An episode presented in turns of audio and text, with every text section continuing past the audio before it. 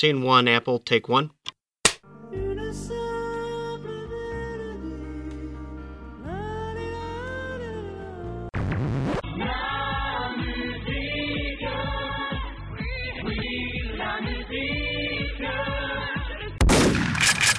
Bonjour, bonsoir à toutes et à tous et bienvenue dans ce nouvel épisode de La Mélodie du Bonheur. La Mélodie du Bonheur, le podcast qui, en 2019 aussi, chaque semaine vous parlera d'un album de l'actualité, sauf une fois sur quatre, où euh, un intervenant de La Mélodie du Bonheur vous proposera un hors actu. Et là, on va commencer 2019 avec le premier épisode consacré à un album, puisque la semaine dernière vous avez déjà eu le bilan 2018. Euh, on ne sait pas si vous avez eu le temps de le digérer encore, mais euh, en tout cas vous l'avez eu. Et donc pour commencer 2019, euh, on va parler bien sûr d'un album sorti en 2018, puisque l'actu reste, je sais plus si on l'a déjà dit, mais c'est dans les trois mois avant la, la sortie de l'épisode. Et donc pour parler de l'album du jour, qui sera Aviary de Julia Holter, qui est sorti fin octobre 2018, je n'ai avec moi, la semaine dernière on était, on était neuf, et bien là nous serons deux puisqu'avec moi, j'ai Oiseau. Salut Oiseau. Salut Flavien.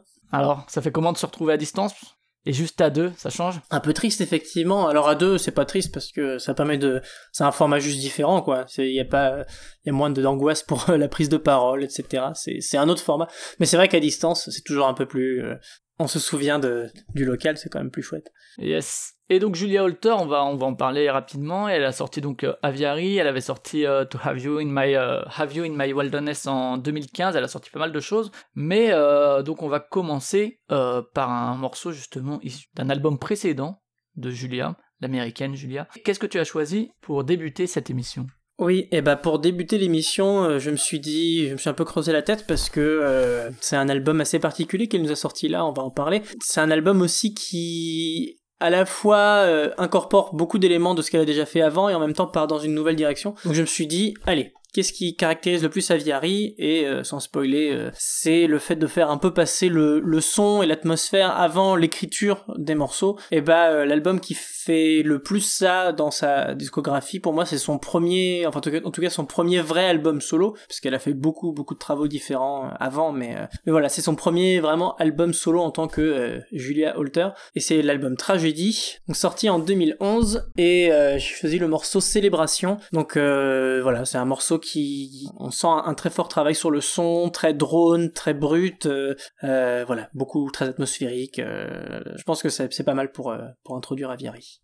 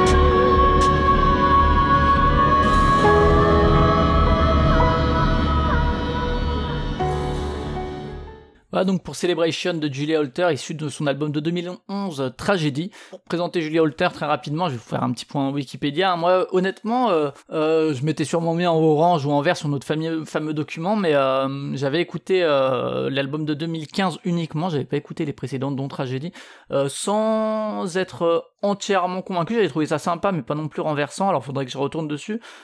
du coup, pour moi, Aviary, c'était une grosse baffe. Là, je l'ai découvert en fin d'année et je me rappelais pas que c'était c'est très différent ouais. alors peut-être que bah, justement parce que le, le, style a un peu évolué et que ça me parlait plus sur Aviary que sur Have You in My Wilderness mais euh, mais voilà. Donc Julia Holter qui sait alors c'est une américaine euh, qui, est, qui est née dans le Wisconsin. Elle est née au, début des années 80 dans la première moitié des années 80 voilà elle, elle, naît là-bas mais rapidement elle, euh, devient urbaine puisqu'elle est à Los Angeles et elle suit des une académie de musique et elle commence un peu à composer elle chante etc mais a priori elle aimait pas trop comment elle chantait elle aimait pas sa voix notamment. On verra qu'elle l'utilise quand même hein, et de de multiples et fort belles manières, mais, euh, mais en tout cas, du coup, le, le fait qu'elle n'aime pas sa voix étant plus jeune, euh, elle se dit, bon, bah tant pis, je ne chanterai pas, mais je vais quand même composer. Et ce qu'on peut dire peut-être Oiseau, c'est euh, que effectivement elle compose et elle joue de beaucoup d'instruments. Déjà, c'est une multi-instrumentiste. Alors oui, ce qui est sûr, c'est que alors je peux pas te dire tous les instruments parce que je je, je, les ai pas appris, mais rien que sur le morceau qu'on vient d'entendre, déjà c'est fou le travail sur le son parce que je, je parfois je suis incapable de dire si c'est une flûte ou un saxophone. Alors il me semble que c'est plutôt un saxophone, mais vraiment euh, c'est un saxophone qui se prend grave pour une flûte traversière, donc euh, l'illusion est parfaite. Mais euh, donc elle fait au moins du saxo. elle doit sans doute faire du violon, violoncelle, elle doit maîtriser des instruments à cordes à mon avis. en live je l'ai vu jouer du piano slash synthé. à mon avis elle joue aussi de la guitare. Enfin donc de l'orgue aussi. De l'orgue ouais voilà ça va ça va un peu avec le piano mm. en général. Mais donc oui elle joue beaucoup beaucoup d'instruments différents. Et de la batterie aussi qui est pour le coup un peu différent justement de ah ce qu'on a précité, mais qui est plus sur la rythmique. Et du coup, euh, elle, elle commence à composer, comme dit, et, elle commence à sortir des trucs quand même, même si on verra que Tragédie, comme tu l'as dit, c'est vraiment son premier album en tant que Julie Holter, et je pense que c'est sa naissance dans ce qu'on connaît d'elle aujourd'hui. Euh, est-ce que, je sais pas, si toi t'avais écouté euh, les trucs avant, elle a sorti a priori des trucs vers 20 ans. Oui, alors il y en a beaucoup que j'ai prévu d'écouter, que j'ai pas encore écouté. Mais il y en a, il y en a deux que j'ai déjà écouté. Euh, J'avais écouté euh, Célébration, je crois, et, euh, et Only. Non, c'est Cookbook, pardon. C'est Cookbook et, Cookbook, donc de et Only. Donc c'est des travaux très bruts, très préparatoires. Enfin, ça n'a rien à voir avec ce qu'elle a pu faire après. En fait, euh, euh c'est beaucoup, c'est vraiment plus de la musique euh, on dirait de la musique savante, quoi. C'est musique concrète, euh, c'est des travaux expérimentaux, elle utilise des field recordings, c'est euh, parfois des, juste des prises brutes euh, de elle dans un endroit, genre Only, je crois que c'est ça. Elle est vraiment juste posée quelque part, on entend des, les passants qui parlent. C'est, bon, moi, c'est quelque chose que j'aime beaucoup en soi, hein. donc je vais pas me plaindre.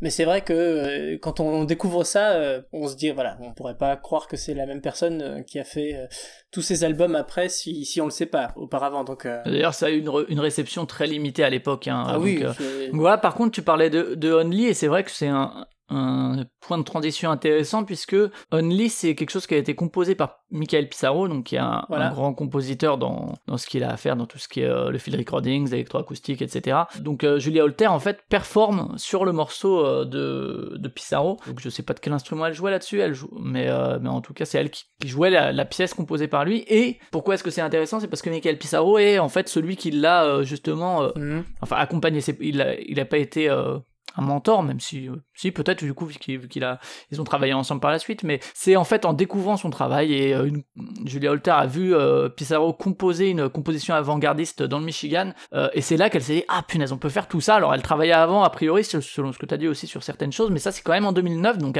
quelques années après ses premiers albums et du coup après ses premières études de musique, elle réintègre autre une autre école de musique cette fois à Los Angeles et elle obtient un autre diplôme en 2009 où là ça va sûrement du coup plus l'orienter vers tout ça. Faut savoir aussi que son père quand même euh, est aussi euh, guitariste et euh, qu'il a pas mal bossé la musique électronique, donc ça, ça joue peut-être aussi. oui, elle a dû être privilégiée dans dans ouais, dans son contact avec la musique. Sur ce qui, ce qui passait à la maison aussi, ouais. Et donc voilà, et donc après on peut peut-être embrayer sur sans s'attarder plus sur sa, sa, sa biographie on peut, peut-être juste dire parce que c'est c'est sympa à savoir qu'elle a joué dans le groupe de Linda Perrax au moment où Linda Perrax est revenue sur le devant de la scène. Oui, tout à fait. très brièvement en 2000 peut-être 2009-2010. 2010. Et Celebration dont tu parlais, sorti en 2010 sous forme de CDR. Donc, euh, donc voilà, l'époque des CDR, alors qu'aujourd'hui euh, tout est plus simple.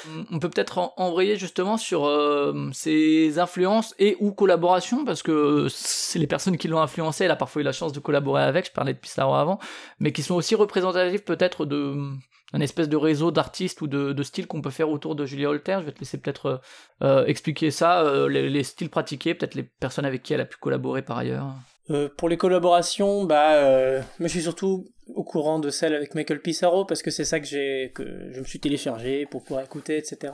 Donc euh, elle a collaboré après avec divers acteurs de la scène expérimentale américaine que je ne connais pas, donc je peux pas en dire vraiment plus. Mais pour le style, en fait, à partir de, c'est difficile à dire parce que Tragédie qui est son premier album, donc on a pu l'entendre un petit peu, c'est un album qui est très, c'est un album qui est à la fois très drôle et en même temps un album qui qui est quand même sans être vraiment pop. Alors euh, sur euh, Music qui parle d'art pop, ça me convainc pas tout à fait parce que je trouve que vraiment on est à part un morceau euh, qui est vraiment particulier, qui est une espèce de euh, c'est un genre un peu ça pourrait être un morceau de Laurie Anderson période Big Science par exemple pour ceux qui voient. Donc ça c'est assez pop effectivement. Le, le, morceau Goddess Eyes. Mais sinon, sinon c'est vraiment un album qui est avant tout drone, je trouve. elle a une, manière d'ailleurs de, de, de, parvenir à rendre le drone très vivant, très organique que j'aime beaucoup, notamment avec avec une production très très lofi, c'est vachement intéressant. Mais du coup, elle utilise beaucoup sa voix. Je pense que c'est pour ça qu'on abusivement on, on, va dire ah bah c'est un album avec une chanteuse, paf, la pop. Euh, c'est un, raccourci qu'on a un peu trop tendance, euh, qu'on a un peu ça veut dire que du coup, entre, les deux, elle a réussi à faire à accepter sa voix et à l'utiliser quoi. Enfin, puisque effectivement, c'est quelque chose qu'elle utilise beaucoup. Oui, c'est ça. Mais elle l'utilisait, elle, elle a beaucoup de plus utilisé de plus en plus après, même quand elle a continué à faire des travaux avec euh, Michael Pissarro et compagnie. là, elle était créditée en tant que bah, vocaliste du coup dans ses dans ses travaux.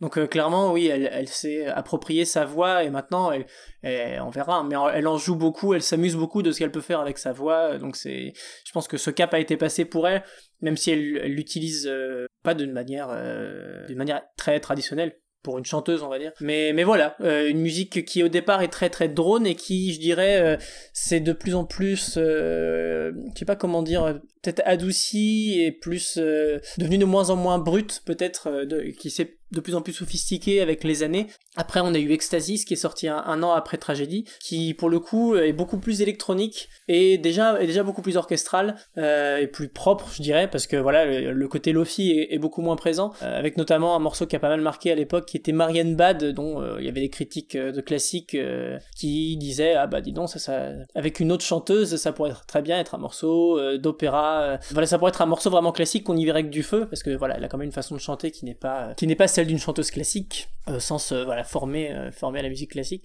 Mais, euh, mais voilà, un album très très intéressant, avec donc sophistique beaucoup plus ses, ses, ses compositions, avec, ouais, avec des, des, détours électroniques, beaucoup de, de petits interludes, ceux qui se répètent.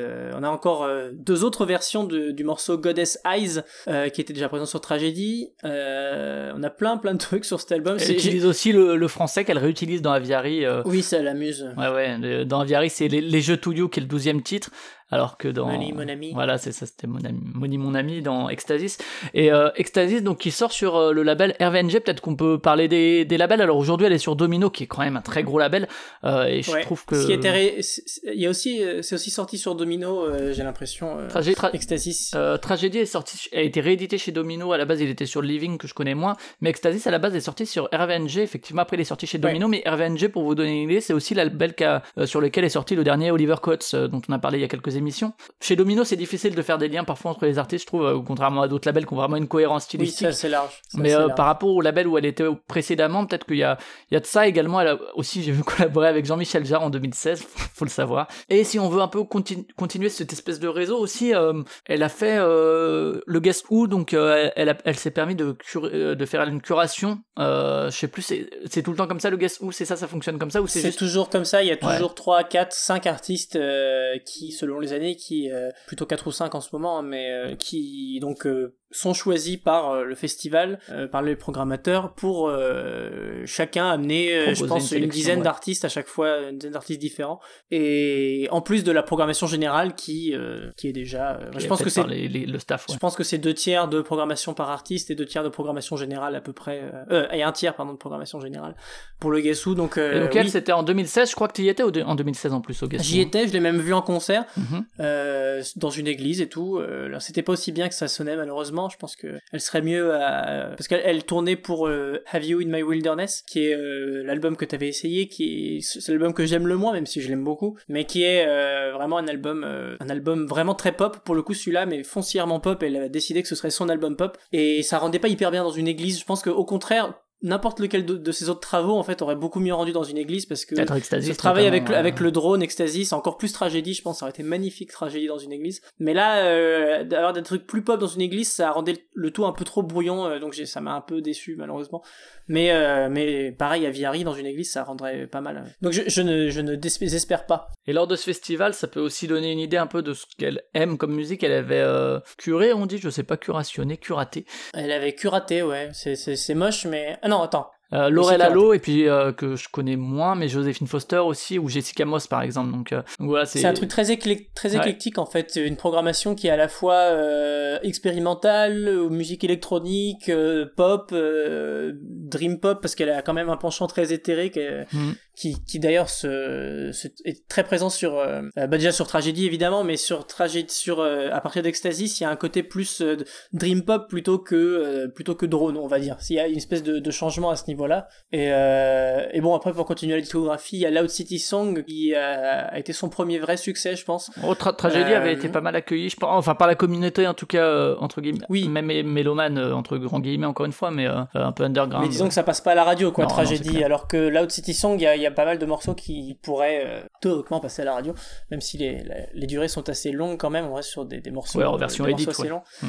Voilà, une version édite, mais euh, c'est un album qui j'avais je l'avais écouté à l'époque de sa sortie, mais je connaissais pas du tout et j'avais été un peu j'avais il y avait deux trois morceaux que j'avais beaucoup aimé, mais j'étais un peu emmerdé sur le reste. Aujourd'hui, bien sûr, euh, je l'ai réécouté et je l'adore, mais euh, mais voilà, en fait, elle se dirige de plus en plus vers un truc plus sophistiqué, plus pop et euh, mais on restait quand même sur quelque chose de très éthéré, euh, il y avait quelque chose de, de très de très orchestral dans Loud City Song encore plus que sur que sur le précédent qui était plus élec- électronique où vraiment bah c'était on pouvait presque parler de chamber pop hein, sur certains morceaux où il y avait pas mal d'instruments de euh, il y avait des, des saxos des violons euh, il y avait euh, surtout beaucoup de cordes en fait parce qu'il y avait un peu de trombone je, je lis un petit peu les crédits donc euh, donc voilà mais il y avait je me souviens surtout de je m'en souviens comme d'un album avec beaucoup beaucoup de de cordes et des percussions euh, c'est les percussions de jazz euh, mais jazz très doux Ah oui. Les petites cymbales.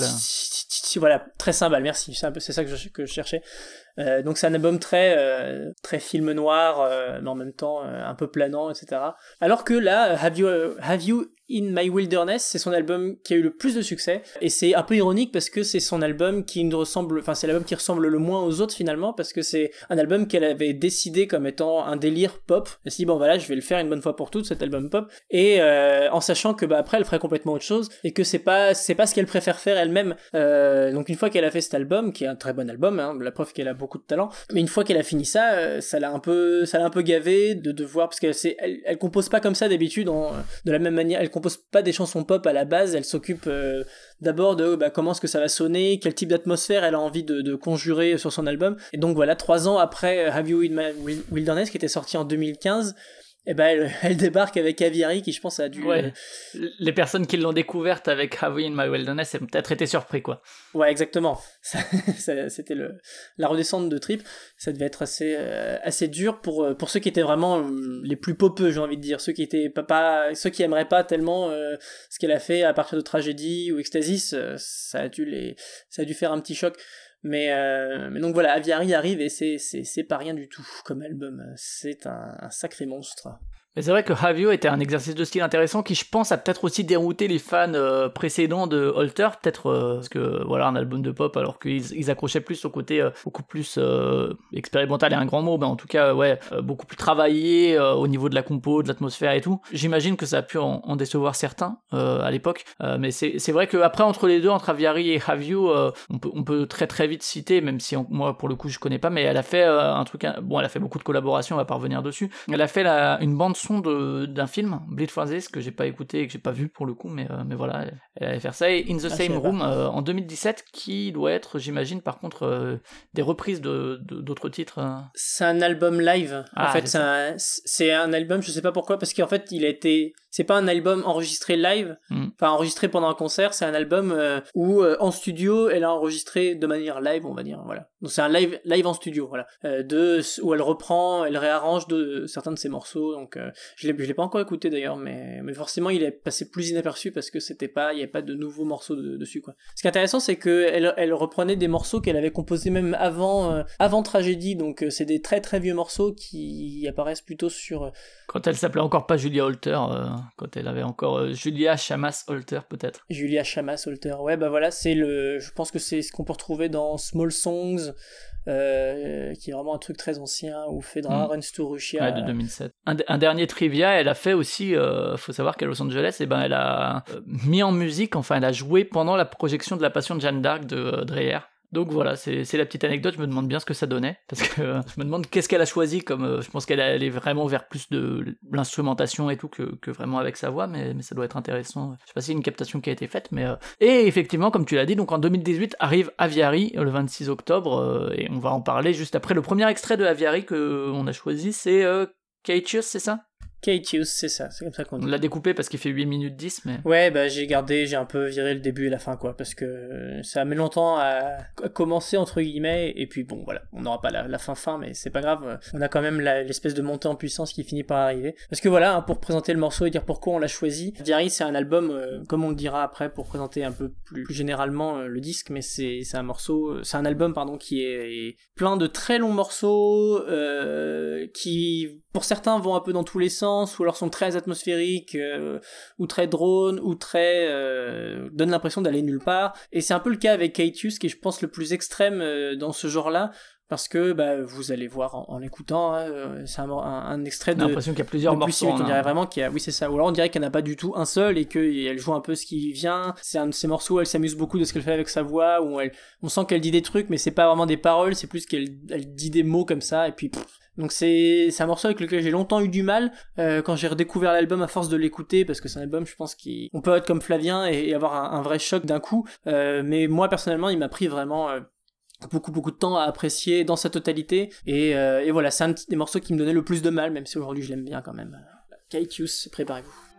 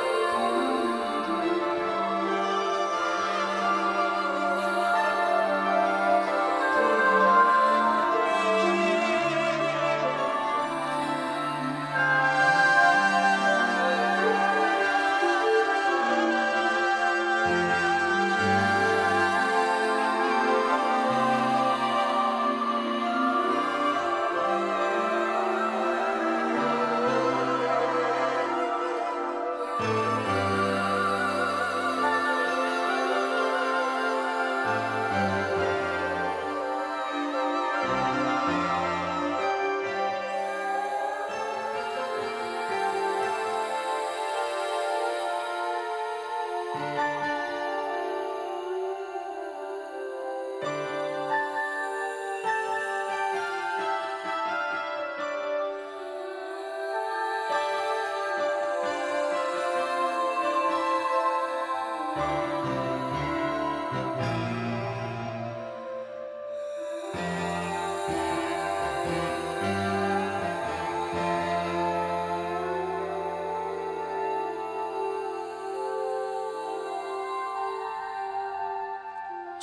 joy of you so long.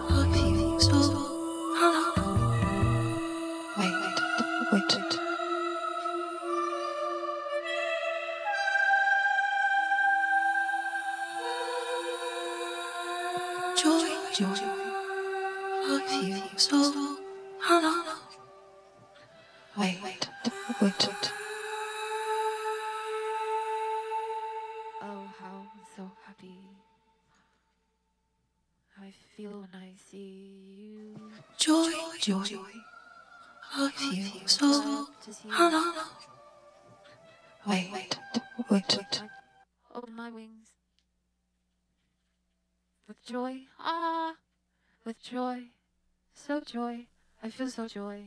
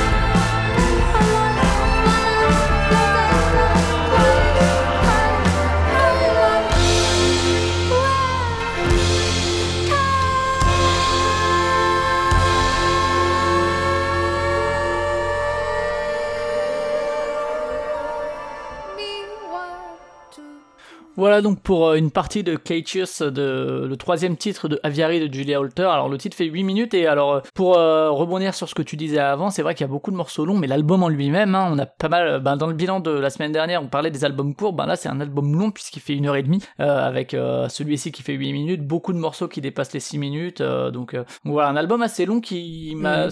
enfin j'ai trouvé qu'il passait plutôt vite. Je écouté plusieurs fois, alors que j'ai tendance, c'est bah, depuis quelques années, à être allergique aux albums longs. Quoi. Enfin, il faut vraiment qu'il soit bon pour que j'y retourne. quoi. C'est toute la difficulté. Ben, c'est pareil pour les films. Hein. Si tu fais un film de 2h40 ou 3h et qu'il est chiant, ben, tu t'emmerdes pendant 3 heures. Et moi, tu vois, paradoxalement, c'est ce morceau-là, quand j'ai lancé l'album la première fois, qui m'a accroché. Les deux premiers n'ont pas euh, tout de suite déclenché un truc.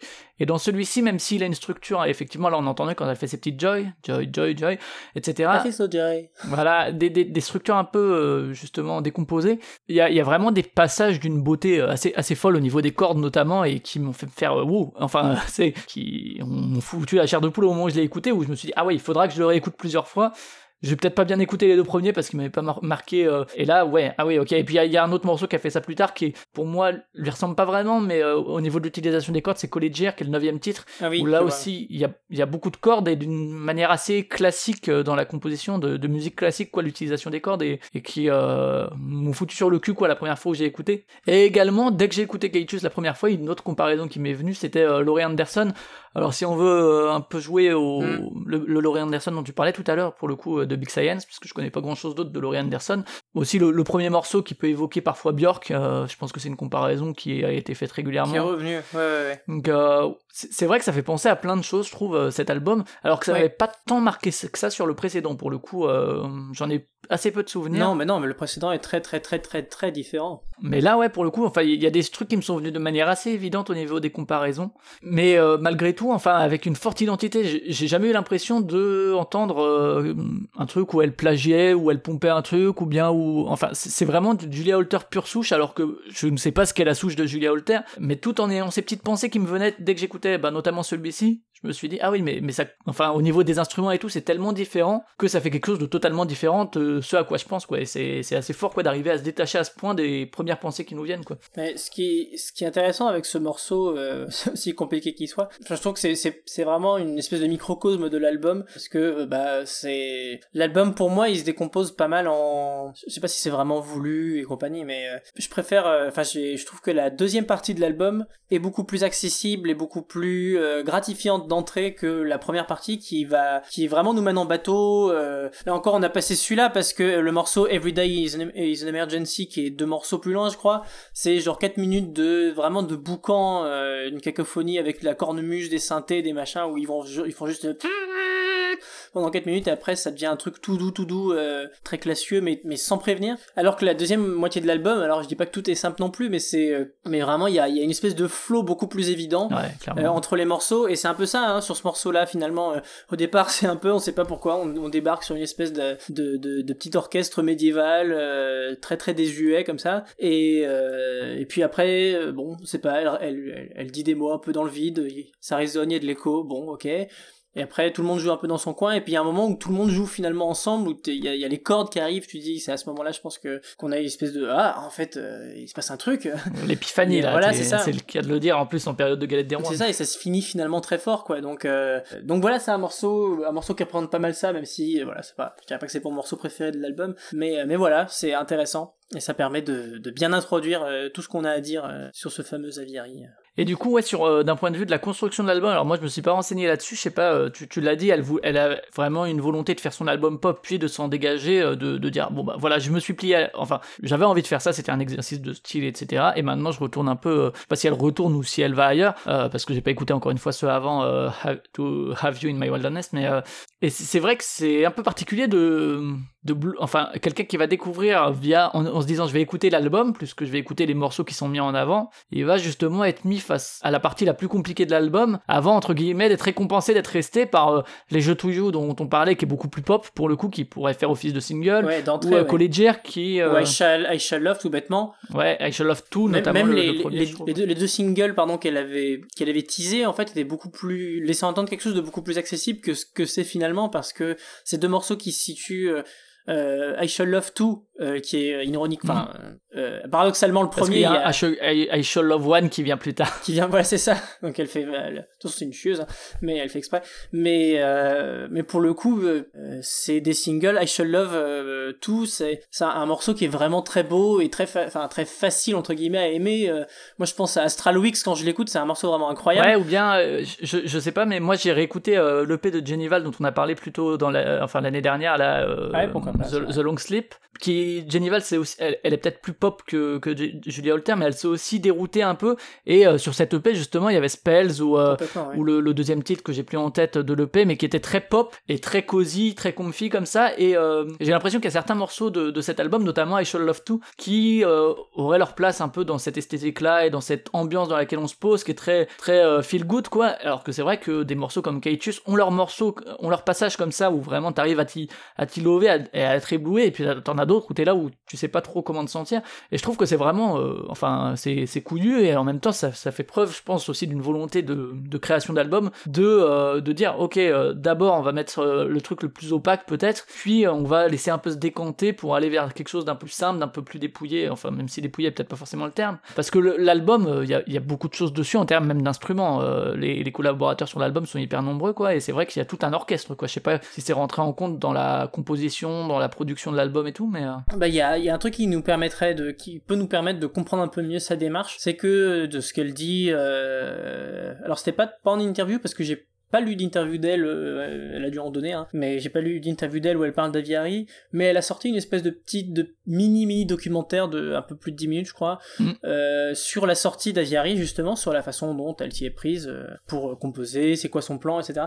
Et en gros, elle disait qu'elle elle, elle a vraiment sorti cet album en réaction à, à, à un sentiment qu'elle a du, dans, dans le monde dans lequel on vit, etc. Où elle dit que, enfin, elle en a vraiment assez d'être bombardée constamment d'informations. euh, donc voilà, que ce soit bah, les médias divers et variés, que ce soit euh, toutes les notifications qu'on peut avoir euh, sur le smartphone, sur le compte Facebook, sur le truc, le machin, Twitter et compagnie. C'est vraiment une espèce de flow, flow, flow d'informations, euh, tous les écrans partout. Et, et ça, elle en a marre. Euh, en tout cas, ça, ça l'oppresse d'une certaine manière, et c'est un peu, c'est un peu ça l'image de la volière, parce que aviary, ça veut dire volière en français, euh, en anglais plutôt. Ça veut pas Et, dire avarié. euh, Moi, j'aurais fait un, un quiz. On ne fera pas de quiz à cette émission parce qu'on est que deux et que, et que c'est le 2 janvier, faut pas abuser. Mais j'aurais fait un quiz sur la viande avariée. Voilà, vous avez, vous voyez comme vous avez échappé. Mais, mais en tout cas, oui, aviary, donc ça veut dire la volière, et c'est un peu l'image qu'elle a, c'est l'impression d'avoir une, une nuée d'oiseaux qui arrêtent pas de voler dans tous les sens et qui se, se piquent les uns les autres. Et je pense qu'elle a volontairement, et c'est ce qui me plaît le plus dans l'album finalement, en revenant, euh, en revenant dessus plus tard, euh, et après euh, moultes écoutes et le temps de m'y faire un petit peu, c'est que c'est un album qui impose un rythme différent en tout cas. C'est que, bah, euh, effecti- effectivement, normalement, on met plutôt euh, les morceaux les plus accrocheurs au début, et puis on essaie d'arranger un peu le reste pour euh, essayer de garder l'auditeur accroché. Mais elle, pour le coup, vraiment, elle a décidé d'aller un peu contre ça, avec un premier morceau qui, qui est déjà pas facile, qui t'en met plein dans les dents.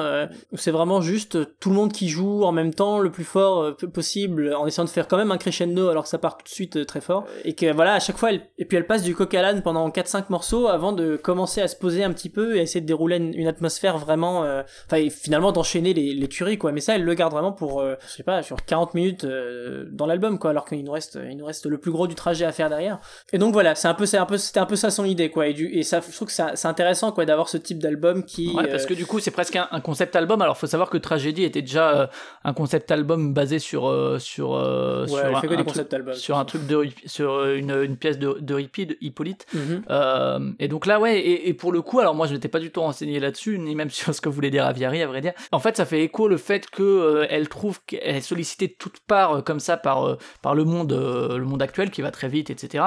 Et d'un autre côté, justement, cette impression qu'on a sur notamment les premiers morceaux ou sur certains des morceaux, de nous aussi être un peu euh, constamment sollicités par plein de petits éléments, comme si c'était des petits oiseaux de manière différente, d'espèces différentes, qui piaillaient à gauche, à droite, ici, là, qu'on avait des éléments, qu'on on reconnaît quel oiseau c'est, et puis d'autres, on sait pas exactement si c'est un oiseau ou autre chose, et euh, où du coup il y aurait une espèce de corrélation entre son sentiment à elle et comment elle a voulu le retranscrire dans, dans l'album par la musique, quoi, et, et l'effet que ça fait sur l'auditeur de parfois ne pas savoir euh, exactement d'où vient quoi, que ça fasse en fait euh, une espèce de cage dans laquelle t'es où t'entends tout un truc et qui arrive à former sa propre mélodie quoi. Et peut-être qu'après justement on arrive un peu à faire le, clair là-dedans avec les derniers titres qui justement euh, on a réussi à, garder certains trucs, à mettre à identifier les trucs, à les mettre ensemble un peu comme quand tu fais ton filtre sur les réseaux sociaux aussi, tu vois, tu bloques les, les, les chiants sur Twitter et puis finalement euh, tu as ta bulle de filtrage de gauche et, et bien pensante qui, qui reste en avant. Et du coup, oui, il y aurait cette espèce de corrélation entre ce qu'elle elle ressent et puis comment elle la transmet quoi dans, dans la musique. Après, je sais pas si le concept euh, va plus loin que ça. Moi, je me suis pas renseigné du tout là-dessus, mais euh, Non, je pense pas parce qu'en soi, euh, je pense qu'elle a volontairement essayé de faire de cet album un album qui est le moins. euh, euh, mais c'est ça qui est un peu paradoxal avec cet album, c'est que je dirais bien qu'il est pas très sophistiqué dans le sens où elle a voulu vraiment y aller à l'instinct. Je pense qu'elle a, vraiment la façon dont elle a dû s'y prendre vaguement, c'est de d'être avec ses musiciens et de jouer ce qui vient quoi, et de après de broder après coup. Et en fait, c'est un album qui peut paraître très sophistiqué parce qu'il a quand même beaucoup de broderie dans le sens où il y a beaucoup d'instrumentation, il y a beaucoup de parties différentes euh, euh, arrangées de manière quand même assez précise, je pense. Mais on sent que l'idée principale, l'idée de l'idée, le cœur des morceaux, c'est vraiment quelque chose de très euh, de très instinctif. Donc, euh, je sais plus à quelle question je répondais. Mais du, du coup, je sais, je sais pas si tu veux rebondir sur un sujet en particulier, mais sinon, oui, on a, on a parlé du, du côté concept album, euh, de, je sais pas si. Ah oui, concept. Bah c'est ça. C'est que c'est pour moi le concept, il est voilà, c'est ça. Je parlais du concept. C'est que bah c'est un concept euh, dans le sens où c'est une idée, une idée euh, motrice plus qu'un concept, je pense. Parce que voilà derrière, je pense pas qu'on puisse dire ah bah voyez, ce, ce moment où elle chante ça et bah ça fait référence à cette partie de l'histoire de machin. Alors que à mon avis pas du tout. Hein, c'est vraiment. euh, faut juste se dire que tous ces morceaux ont été organisés, ont été euh, ont été enregistrés et composés avec une idée même. Enfin toujours la même idée en tête, je pense. Il les unit. euh, mais voilà, c'est plutôt une démarche qui les unit plutôt que vraiment un concept, euh, une espèce d'histoire. Parce qu'il n'y a pas ça dans cet album à mon avis. L'histoire, euh, c'est plutôt nous qui nous la euh, à nous de la, créer nous-mêmes, quoi, parce que c'est un album qui justement se veut, euh, veut, mettre le son avant le langage, donc voilà, ça, ça en dit déjà beaucoup. Le langage étant sans doute, euh, du coup, l'écriture de chansons, euh, couplets, refrains et compagnie, ça, il y en a quand même pas beaucoup dans l'album. Alors, je sais pas si, tu veux rebondir sur autre chose, mais justement, qu'est-ce qui, si on, on pose pas forcément souvent cette question, mais qu'est-ce qui fait que c'est un des albums de l'année comme ça pour toi et qui fait que tu l'as tant aimé au point, je sais pas si c'est ton préféré de Julia, mais mais voilà, qu'est-ce qui fait que c'est resté des semaines après des semaines dans ton dans ton top comme ça Euh, et ben je, c'est pas vraiment ça qui s'est passé. C'est je, j'ai, longtemps, je me suis longtemps posé la question de justement est-ce que ce serait un de mes albums de l'année ou pas? Mais en fait, ça l'est devenu euh, de fait euh, sans, enfin ça l'est devenu sans que je fasse vraiment un choix parce que je suis quand même revenu sous. C'est un album qui m'a motivé à, revenir dessus maintes et maintes fois alors que bah pourtant à chaque fois je me prenais des je me prenais des sacrés marrons parce que même si je, je décantais de plus en plus la deuxième partie j'avais quand même du mal avec pas mal de trucs de la première partie euh, et j'avais du mal en fait à, en ressortir une expérience d'écoute globale et c'est ça qui m'énervait un petit peu c'est que j'étais là bon j'aime beaucoup de choses dans cet album mais est-ce que je vais vraiment aller l'écouter euh, et le réécouter et le réécouter parce que bah je, me dirais je sens qu'il y aura toujours cette frustration qui est là et finalement bah euh, j'ai quand même trouvé suffisamment de raisons pour y revenir et y revenir quand même beaucoup beaucoup. Pour un album d'une heure et demie je pense que je l'ai quand même beaucoup écouté et finalement c'est un album qui, qui récompense ce type d'écoute je pense parce que même si c'est le bordel et bah ça l'est forcément de moins en moins plus on apprend à se familiariser avec. Donc, donc, euh, ce qui fait que c'est un de mes albums de l'année c'est que euh, c'est qu'il aura bah ouais je, je vais redire ce que j'ai déjà dit mais il aura réussi à imposer un rythme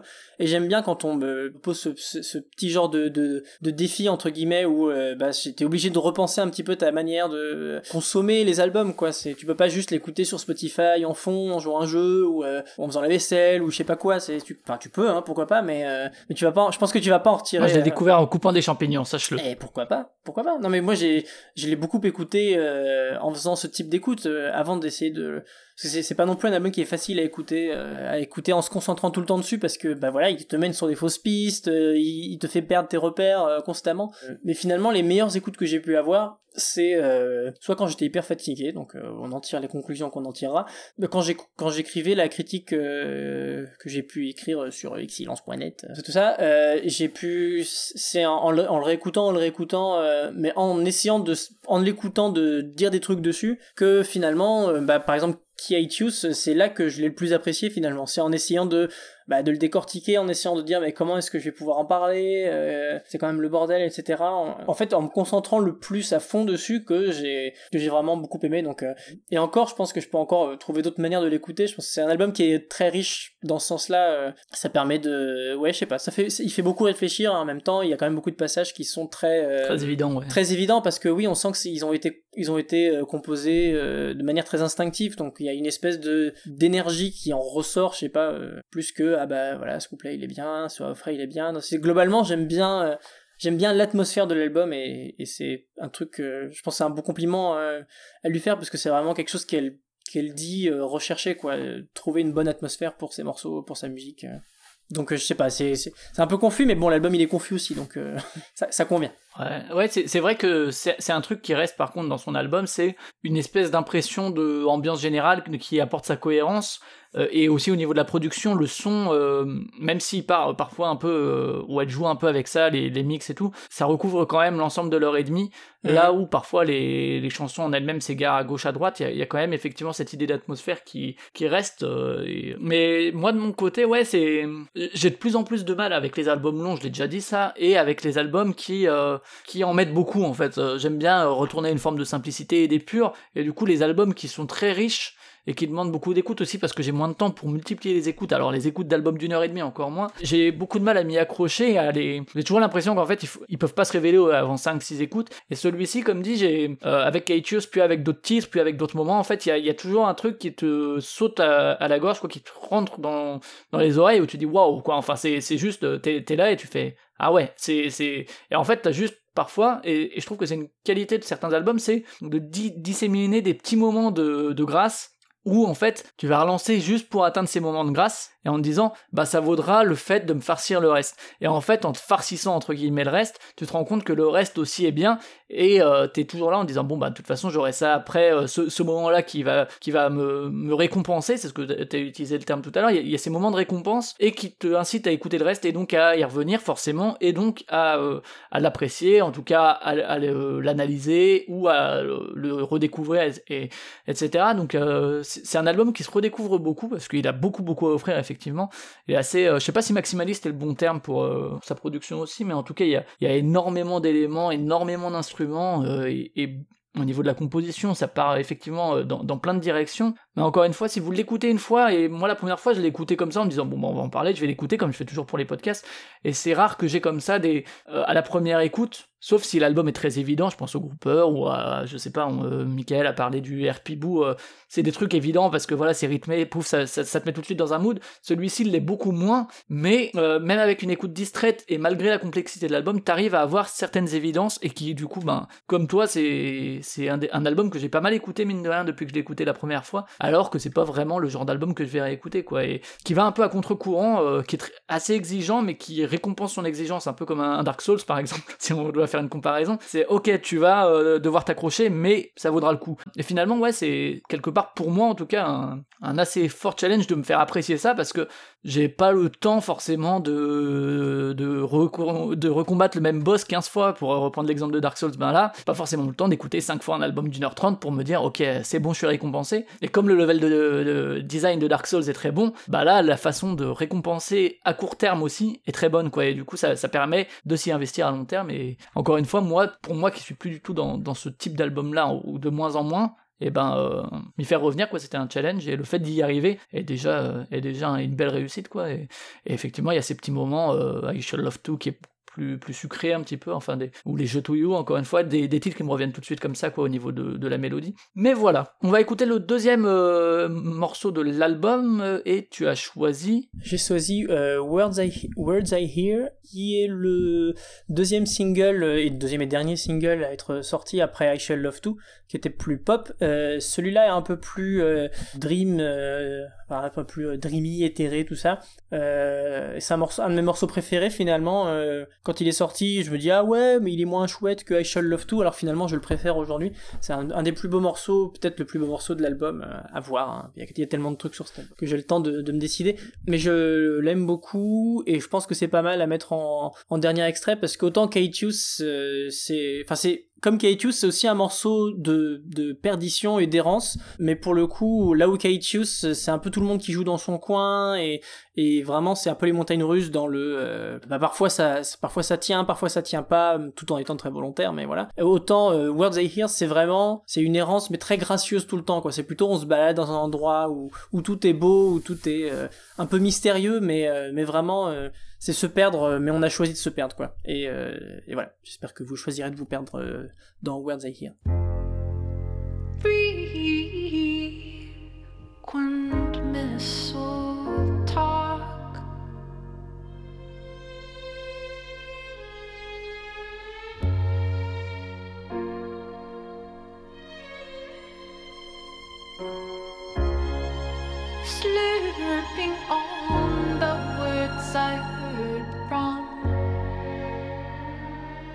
The wretched soul.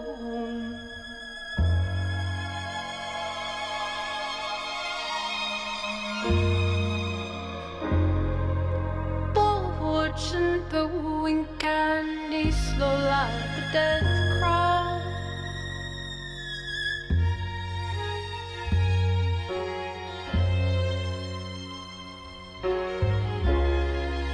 Face me glide like serpent and smile.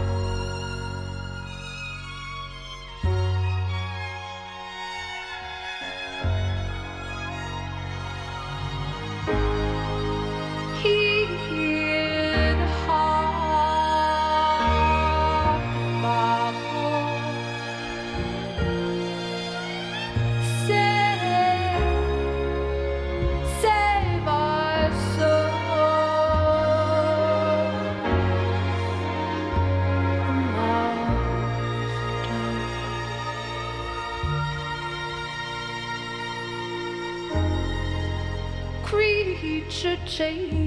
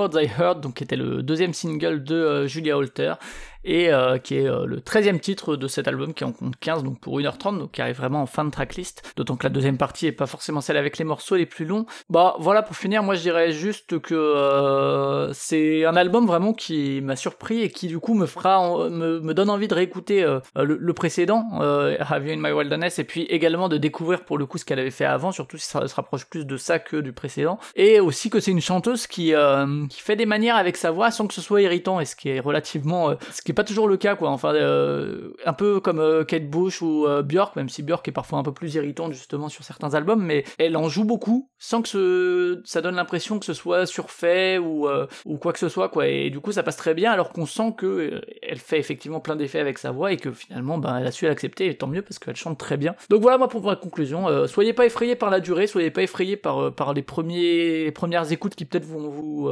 dérouter un peu. Il y a, toujours quelque chose auquel se raccrocher quand même qui donne envie d'y revenir, donc euh, revenez-y de manière régulière et je suis sûr que vous serez conquis comme l'a été euh, quand même la plupart des gens qui l'ont écouté. A quand même été un succès critique euh, cet album. Et Oiseau, toi, euh, si t'as deux mots pour finir également, même si on a déjà fait une simili conclusion avant. De, euh, bah, je saurais pas tellement quoi dire de plus. C'est un album qui m'a motivé. Enfin, la, la, perspective de cet album m'a motivé à aller explorer la prime carrière de Julien Holter. Et bah, ça, ça s'est très bien passé. Donc, n'hésitez pas si jamais vous découvrez avec cet album que vous aimez ou que vous découvrez avec Have You in My Wilderness, que vous êtes décontenancé ou même que vous aimez, euh, écoutez bien euh, ce qu'elle a fait avant aussi parce que euh, elle a quand même une carrière très riche, même dans ses si vous êtes plus dans le, côté drone et expérimental, n'hésitez pas non plus à essayer ce qu'elle a pu faire avant même Tragédie ou après Tragédie, même en collaboration avec Pissarro et compagnie. Tout, je pense que tout doit valoir le coup d'une certaine manière. J'ai pas encore tout écouté, mais, mais voilà, ce serait mon conseil parce que j'ai rien de plus à, à, rajouter sur ce que Flavien a dit en conclusion. Très bien, et eh bah pas de quiz aujourd'hui, aujourd'hui on vous l'a dit, hein, pas de trucs sur la viande avariée ni sur les oiseaux de Hitchcock, mais euh, quand même les recommandations qui vont aller rapidement et je vais te laisser commencer, oiseau. Oui, et bah du coup, euh, c'est un jeu qui a sans doute déjà été recommandé par toi-même, mais il y a longtemps lors de sa sortie. Par le monde entier. Par, par le monde, monde entier, certes. Euh, et ben moi je vais recommander, euh, parce que j'ai eu ma Switch euh, le 25 décembre, euh, j'ai eu certes Super Smash Bros Ultimate que je recommanderais bien, mais tu l'as déjà fait il y a quand même pas très longtemps, donc je vais pas non plus abuser. Mais j'ai aussi reçu Breath of the Wild, le Zelda, et bah, j'aime tellement que bah, je le recommande une fois de plus. Bon après, je pense que tout le monde voit un peu quoi, en quoi ça consiste, donc euh, je vais pas faire une très longue recommandation, mais euh, mais ça m'étonne à quel point je suis obsédé par ce jeu, même si c'est un peu le c'est un peu ce type de comportement que euh, ce jeu entraîne. Enfin, c'est assez logique parce que voilà, le monde c'est un, un, un, grand open world, donc c'est logique que ça fonctionne sur le principe de bah, on a toujours envie d'y rejouer pour explorer chaque recoin. Mais je suis assez critique vis-à-vis -vis des jeux qui qui se contentent de faire ça sans faire autre chose, donc a priori j'étais pas forcément conquis d'avance, mais mais là c'est tellement beau, enfin ah, c'est tellement beau. J'en suis entre guillemets que à 15 heures de jeu, ce qui n'est pas grand chose je pense sur le tout ce qu'on peut faire sur ce jeu, mais euh, mais j'ai déjà beaucoup beaucoup de beaucoup de choses euh, faites et, encore à faire et euh, je peux faire un, faudrait que je fasse un planning des choses que j'ai envie de faire sur ce jeu pour organiser un peu tout ça, mais euh, ça servira à rien puisque dès qu'on avance on est distrait par quelque chose d'autre et on finit par faire complètement autre chose et c'est pas grave, c'est vraiment un jeu qui est très très beau alors de manière de manière évidente visuellement, la narration du jeu a l'air d'être très belle aussi parce qu'elle a l'air d'être complètement en lien avec le fait que ce soit un open world donc il faut aller soi-même creuser pour essayer de, de comprendre l'histoire du royaume, euh, parce qu'on est sur un monde euh, qui est pré-post-apocalyptique, euh, il y a déjà post-apocalyptique et potentiellement encore une apocalypse qui arrive. Donc voilà, c'est un, c'est vraiment un très beau jeu, je pense que, et, et j'aurai encore d'autres choses à dire euh, après 100 autres heures de jeu. Ce qui est intéressant, c'est que tu viens effectivement après la hype avec euh, tout ce que tout le monde en a dit et que même même avec tout ça même en ayant oui. en, en ayant euh, bouffé bouffé bouffé même avec ce scepticisme naturel euh, en disant ah euh, ça a été overhypé alors pas du tout. C'est fou que tu arrives encore à être comme ça ébloui. Enfin c'est c'est c'est bien pour le jeu quoi. Ça montre que même avec le recul on il peut encore faire cet effet là ben moi de mon côté un jeu assez ancien aussi puisqu'il est sorti en 2014 au Japon et en 2015 début 2015 sur Wii U chez nous. Mais il est sorti en 2018 sur Switch. Donc je l'ai pris sur Switch parce que je n'avais pas la Wii U. C'est Captain Toad Treasure Tracker. Donc qu'on on change de licence Nintendo, on va vers Mario et même vers Toad qui a son propre jeu.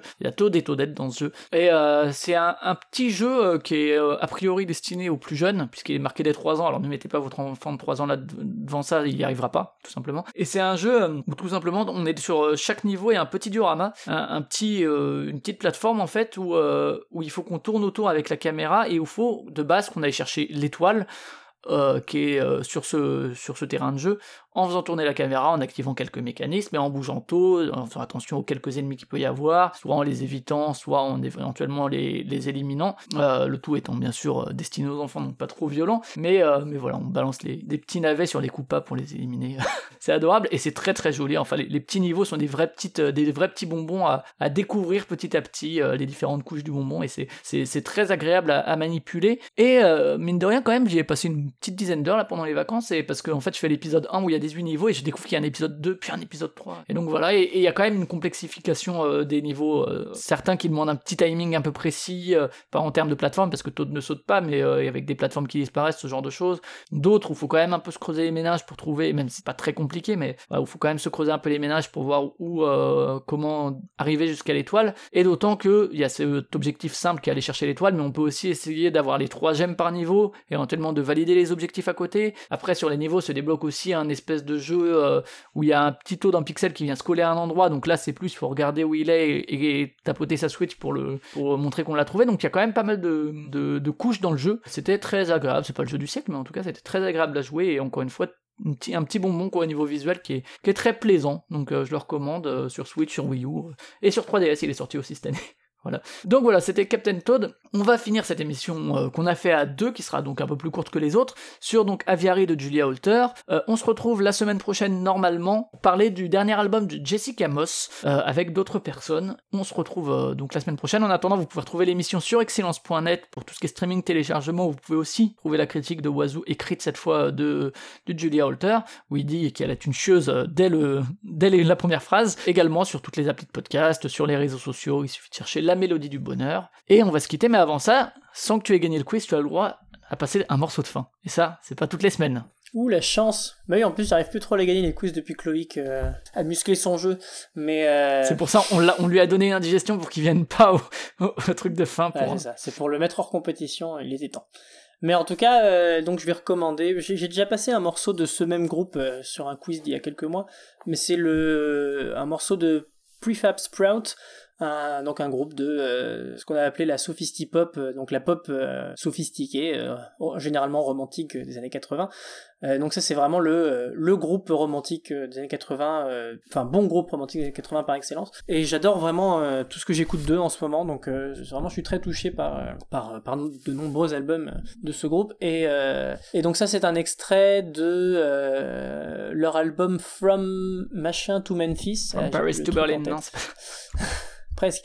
Mais en tout cas, c'est leur album, leur euh, troisième, leur quatrième album, euh, et, euh, et c'est le deuxième morceau de l'album qui s'appelle Cars and Girls. From, from Langley Park to Memphis. Voilà, c'est ça, merci. Et du coup, voilà, c'est, un très très beau morceau, juste c'est un, un, un, grand tube pop romantique des années 80, où le chanteur nous fait remarquer une verve remarquable, euh, qu'il y a autre chose de dans la vie que les voitures et les filles. Très bien. Et eh ben on se quitte, on se on se quitte, on se quitte, on se quitte. Euh, on se quitte avec euh, avec donc ce titre de Prefab Sprout. Redis-moi le, le, titre juste. Le titre de du morceau. Du, du, du morceau c'est Cars and Girls. Très bien, donc avec euh, Cars and Girls de Prefab Sprout.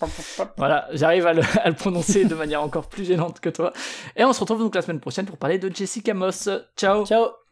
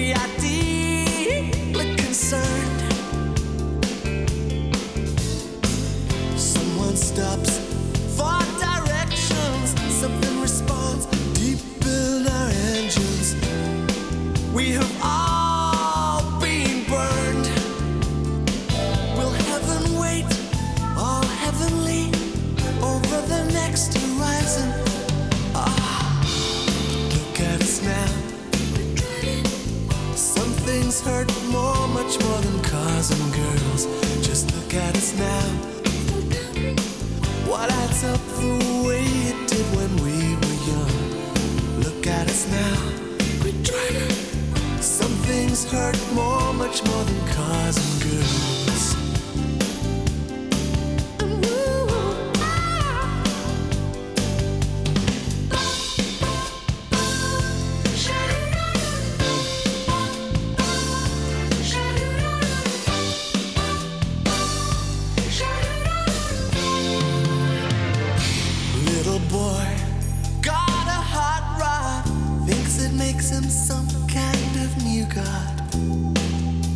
this is one race he won't win. Life's no, cause life's no cruise. With a cool chick, too many folks feeling car sick. But it never pulls in. Bruce's thoughts, pretty streamers. Guess this world needs its dreamers. May they never